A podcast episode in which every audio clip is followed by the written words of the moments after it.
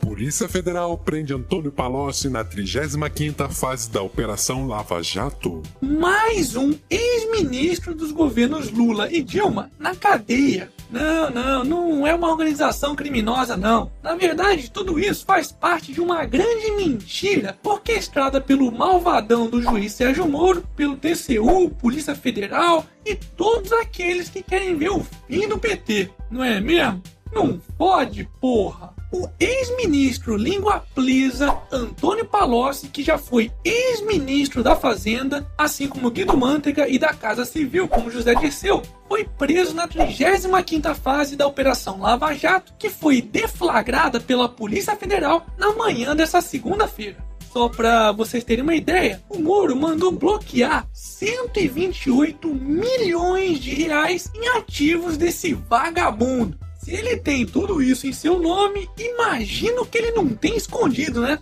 Aliás, como é que um cara desse tem tanto dinheiro assim, hein? Ai, meu! Mas só prendem gente do PT e o pessoal do PSDB, hein?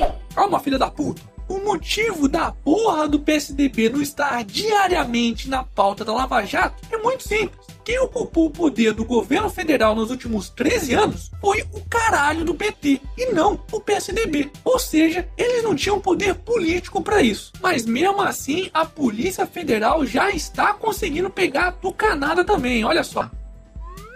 Polícia Federal identifica pagamento de propina da Odebrecht em gestão tucana em São Paulo. Tá vendo? Os investigadores da Força Tarefa da Lava Jato conseguiram identificar pagamentos de propina para tucanada em e-mails de Marcelo Odebrecht, que mesmo preso, condenado a quase 20 anos de prisão e com seus bens bloqueados, continua com o bico calado. Só para vocês terem uma ideia, em 2004, alguém cujo codinome era Careca teria recebido valores que poderiam chegar a 2 milhões de reais efetuados pela Odebrecht em um contrato da linha 2 do metrô de São Paulo. Em 2006, a Polícia Federal identificou também o pagamento de propina relacionado ao contrato com a empresa metropolitana de transportes urbanos, que é também controlada pelo governo tucano. Lembrando que o atual governador de São Paulo, Geraldo Alckmin, foi governador do estado entre os anos de 2001 e 2006. Agora é só uma questão de tempo para essa tucanada ocupar a mesma gaiola dos seus supostos adversários petistas.